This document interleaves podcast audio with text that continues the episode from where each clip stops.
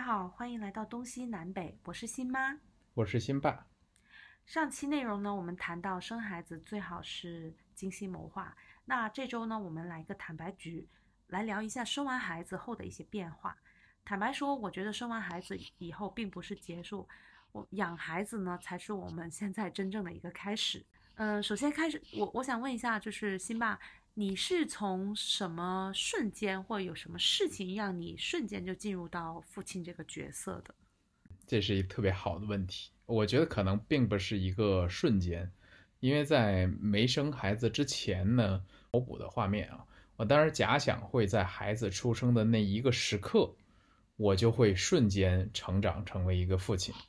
但是好像并没有发生。呃，之前也曾经想过，可能是当你怀孕的那一刻，我也会瞬间的更加的成熟。就比如说，从以前开车稍微快速，变得更加的小心翼翼，但好像也没有出现那一个瞬间。然后我觉得更多的是随着欣欣不断的一个成长的过程，让我逐渐的去意识到，在养育他的过程之中。我需要承担更多的父亲的一个角色，呃，我们之间的 bonding 会更加的强。那这个时候呢，让我慢慢慢慢慢慢进入到了一个更稍微成熟的一点的一个状态。嗯嗯，那新妈你呢？我记得我第一次进入母亲这个角色呢，是我们月嫂的离开。我当时我们是请了两个半月的月嫂。那当月嫂在的时候呢，其实呃，就带孩子啊，包括做家务，一切其实她都包办。我记得在三月底他离开的那天早早上，我就自己一个人独自带娃。那天你是上班的，我整个人呢是崩溃的，因为我们家的情况是呃没有老人带娃，呃，就就咱们俩。那当时呢，我记得我是早上喂完奶，陪他玩一会儿，就带他出去溜达，溜达完一个小时回回家之后呢，我又开始呃洗奶瓶，消毒他的那些玩具，洗他的衣服。好不容易是刚坐下来，孩子睡醒了，周而复始的一天，直到晚上你下班了，我们一起把他哄睡着了，我们才松一口气。当然我知道这些都是新手爸妈的一个就是必经之路，嗯，但是我觉得从我们独立带孩子开始，就无法无可避免的就是睡眠不足，时间变得很碎片化，感觉我们的时间都被孩子全部填满。对。对对我有完全同样的一个感受，我觉得在生孩子之前的话，我们两个，呃，相对是一个比较自由的一个状态。我们有自己的工作，有自己的圈子，还有自己的兴趣爱好，嗯，也有各方面的不同的应酬啊，或者各种不同的局。那这种情况之下的话，其实我们下班之后的这个时间相对来讲是比较自由，可以自自己去安排的。但是在欣欣出生之后的话，我觉得这个自由瞬间就消失了。基本上从我的角度，每天下班之后的话，第一时刻就是回家带娃的这样的一个呃一个行程。而且其实内心里边会有一个比较强的内疚感。如果说没有很快的回到家，会有一种感觉说。哦，我我孩子怎么样了？我是不是要回家去看他？哎，所以就是我来讲的话，我的自由在这一段时间是完完全全被磨灭了，就是一个纯奶爸的一个角色。关于这个自由部分，我也深有同感。今年我在休产假的时候，不是还很期待《塞尔达王国》之类吗？这其实也是一个时隔六年的一个 Switch 上面的一个游戏。我记得当时，呃，预售的时候，我就赶紧让你在网上帮我订订这个光盘，等这个游戏寄到家里的时候。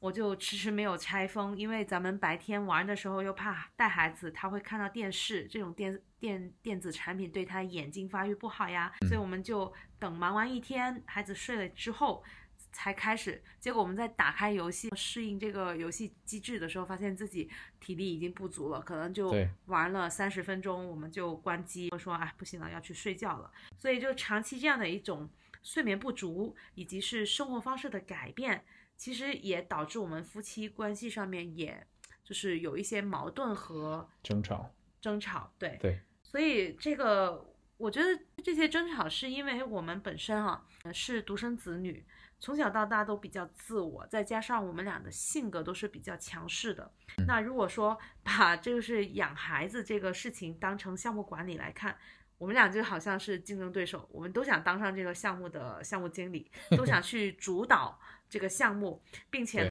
去强迫对方 按照自己的呃意愿和想法来配合。对，所以总而言之，我自己是觉得养孩子的过程不亚于人格重塑。嗯，对。那关于怎么去重塑我们这个父母的人格，那其实我们是通过不断的探索，这所谓的探索其实就是咱俩的吵架，吵完以后我们会复盘。继续去磨合，以及看怎么在协商去推进我们这个养娃的项目。那首先我们用的一个常规操作，就是先梳理目前的问题，再来提供解决方案。那举个例子，像我们刚才说，我们有了孩子以后不那么的自由了，那这个新爸你是怎么怎么解决的？我最终的解决方案就是我们想通过呃找。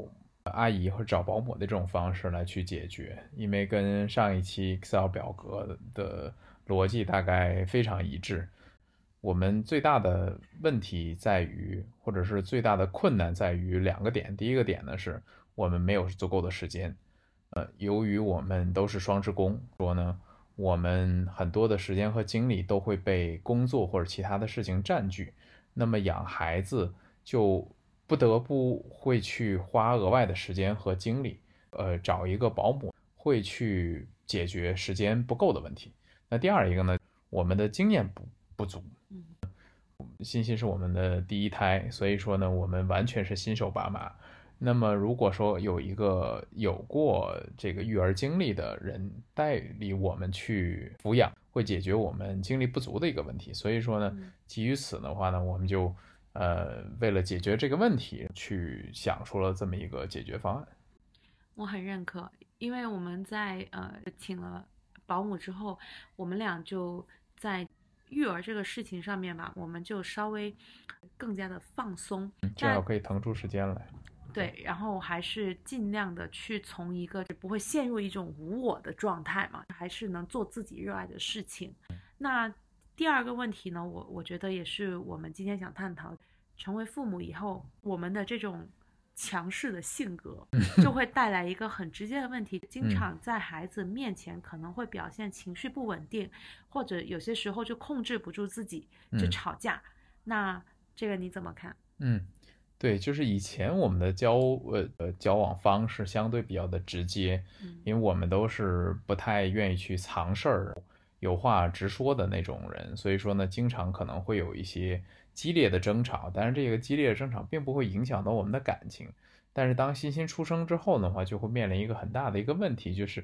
就是在孩子的面前，我们需要去控制一下他，控制一下情绪，因为这么小的孩子他是没有办法去分辨出父母之间的这个争吵到底是真的争吵，还是一些其他背后的内涵。所以至少这个高度的声音会给他造成一定的冲击。所以这种情况之下呢，我们就设立了一个相当于一个规矩吧，规矩是我们不能在孩子面前发生任何的争吵。如果说我们发现我们自己没有办法控制住自己的情绪了，那么呃我们就会离开这个房间，呃去到呃户外，通过我们其他的方式方式来去解决这个问题。这是其中一个解决方案，还有一个解决方式呢，更给双方呃进一步的去认可和鼓励，呃，因为孩子面前，当你在孩子面前去夸妈妈呀，或者是夸爸爸，其实给他的一个感觉是你们双方的关系更加的亲密，也更加的柔和。这种情况对于他本身性格更加的平和的培养是一个非常大的一个帮助。所以说我们。在这个过程之中，也尽量的让我们自己养成了一个略微平和一点、一点的性格，所以这也是我们做的一些小小的调整吧。人生如戏，全靠演技。对，就或或多或少可能需要去去演啊，但是也不排除假戏真做的可能性嘛。你演着演着，对吧，就把自己演成那个非常平和的人了。是我，我也确实认可，成为了父母之后吧，我们整个人的性格会更加的温和，而且整个人对于一些事情或对于一些人，我们的包容度也更大了。这个是一个深切的体会。那还有就是最后一个点呢，我觉得就是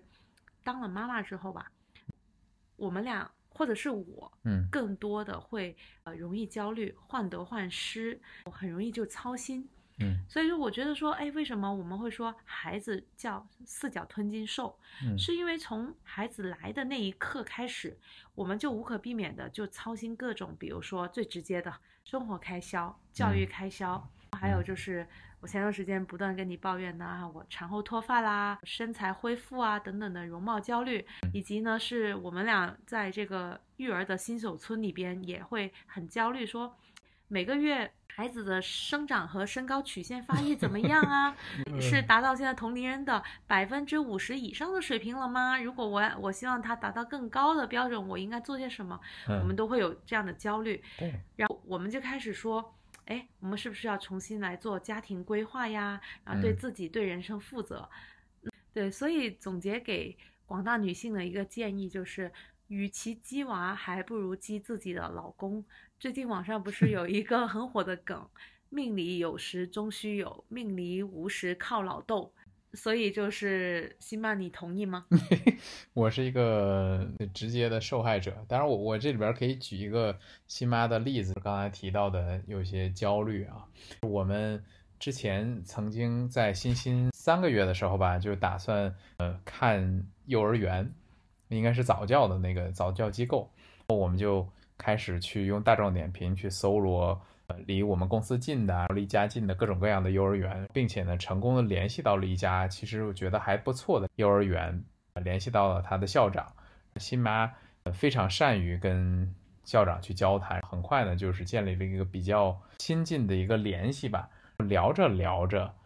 他就给我就新妈给我了一个截图，就看校长。教育打引号的教育新妈说：“你在孩子三个月的时候，绝对不应该考虑什么幼升小的这样的一个问题，或者还是小升初的这样的一个话题，应该更多的去关注他的成长。你就可以见得新妈有多么多么的鸡娃。那个时候，欣欣才才三个月。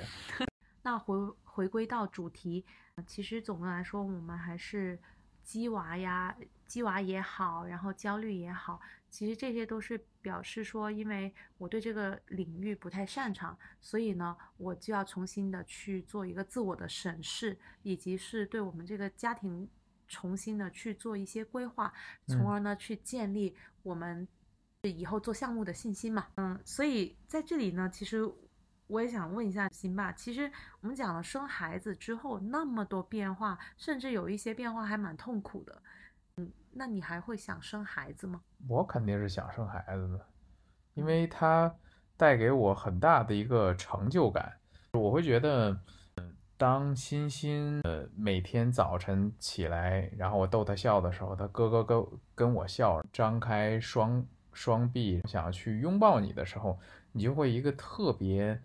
的亲近感，很大的一个成就感，会觉得。一个我是世界上最幸福的一个爸爸，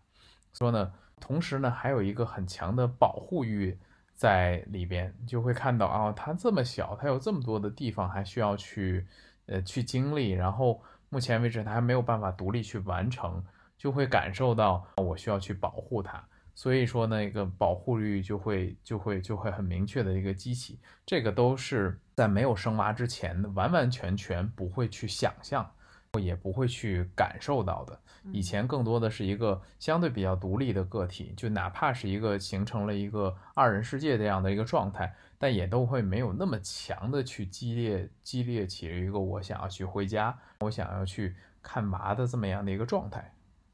那新妈你呢？我觉得生孩子这个事情最大的意义是摆脱无聊。这个理由听起来很离谱，但是我觉得确实是大实话。因为在某种程度上，我们到达一定年纪以后，有一定的阅历之后，我觉得我们的人生就不会有什么大的变化了。就比如说，你去了很多地方旅游，看过很多美景，呃吃过很多美食美食，见识过很多风俗呃风俗人情，嗯其实你会发现都会大同小异，食物也就那么几类，而在这个时候，你就觉得这个人生就很无聊，没什么刺激。所以在这个阶段呢，如果你生一个孩子，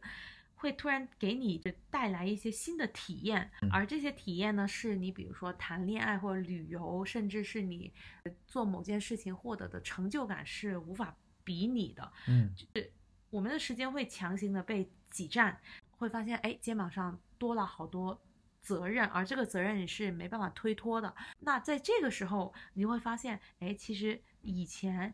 稀松平常的事情，比如说吃饭、睡觉、刷剧、打剧本杀，嗯你都会因为稀缺而变得格外的珍惜和香甜。嗯，我明白。那我总结一下，我觉得你可能想表达的意思就是，并不完完全全是本身这个事情而无聊，而是说，因为一方面你在没有生娃之前，你经历的太多了，所以说它没有一个质的提提升。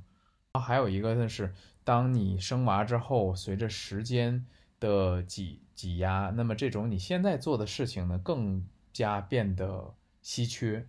你是想表达这个意思吗？对啊，因为现在我们呃睡一个整觉都会觉得很满足、很开心。嗯。对，对我我我觉得这块儿我可以 echo 呃新妈的一个点，就是呃，我觉得虽然以前我们两个人在二人世界的，包括当然也包括结婚之前，人生其实相对是比较的精彩的，但是确实欣欣的到来会给我们一个呃不同的视角去看待很多的问题。我举一个例子来讲的话，在欣欣没有出生之前的话，我完完全全都不会考虑到街上有一些各种各样的一些危险。你比如说一些自自行车或者或者那种摩托车的穿行啊，各个方面，这对于我来讲是一个非常稀松平常的事情。但是欣欣随着欣欣的出生，由于经常需要去推着小推车，推着他的婴儿车去外边遛弯儿的时候，你就会格外的去关注身边很多的危险，我也会去关注身边很多关于孩子怎么去保护、怎么去健康成长的一个话题。我觉得这个可能对于我们自己的一些成长和视角的变化，提供了一个很很好的一个途径。你的感知能力以及你的呃呃信息的获取，你的敏感程度会有一个极大的一个提升。对，还有一个就是，呃，生孩子某种意义来说，也是我们成年之后重新过一次童年。我记得这个话题也是我们经常讨论的，就是说，如果我们人生重来一次，如果时间可以倒流，你觉得你从小时候到长大会有哪些改变吗？当时嗯我们不是也探讨过，比如说，如果重新来，我高考的时候我就会好好考，我读大学的时候会好好选专业，我在毕业以后也会重新再去选择不同的公司作为一个起点，就是一切一切你都想更加的去呃美化和优化嘛。所以就是说，可能呃因为从现实的角度来说，我们真的没办法去倒退说。就是重新来一次，但有了这个孩子之后呢，我们就会通过这个孩子去更好的理解自己和自己踩过的坑，就会想着说这个孩子以后可以有一种更好的方式去过他的童年和过他的一生。所以本质上，我觉得有了孩子之后呢，其实是我们一个相互成长、相互成就的一个过程。嗯嗯，对我我我总结一下，就是我觉得整个从生娃之前到生娃之后，对于大部分的男性来讲的话，更多的变化在于一个心理上的一些变化，也就是说，我们可能有一定的成长，会感受到一些的成就感，也会呃更把重心放在家庭里边。但是其实呃，刚刚听了新妈说的，以及呃这段时间作为新妈变化的一个亲历者，我觉得从女性的角度来讲，她不仅仅有心理上的成长，或者说心理上的一些变化，嗯、也会有很多身体上的一些变化。当然，今天我们没有特别展开的去说，其实这个过程是一个对于女性来讲是很辛苦的一个过程，所以我确实也有些心疼新妈。所以我就最终想问的一个问题就是，整个这样的一个过程，你觉得值得吗？嗯我的回答肯定是值得的。当一双小手紧抓着你的手的时候，你会发现自己完全的被依赖与信任。那这个时候，你会感觉到自己的强大。成为一个母亲，会使自己有一个蜕变式的成长。那在这一刻，我还是会义无反顾的选择生孩子。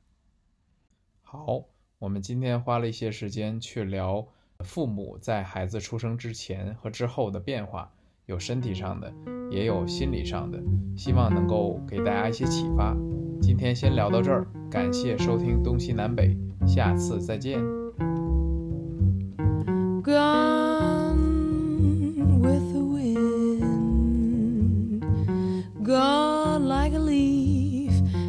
has flown away.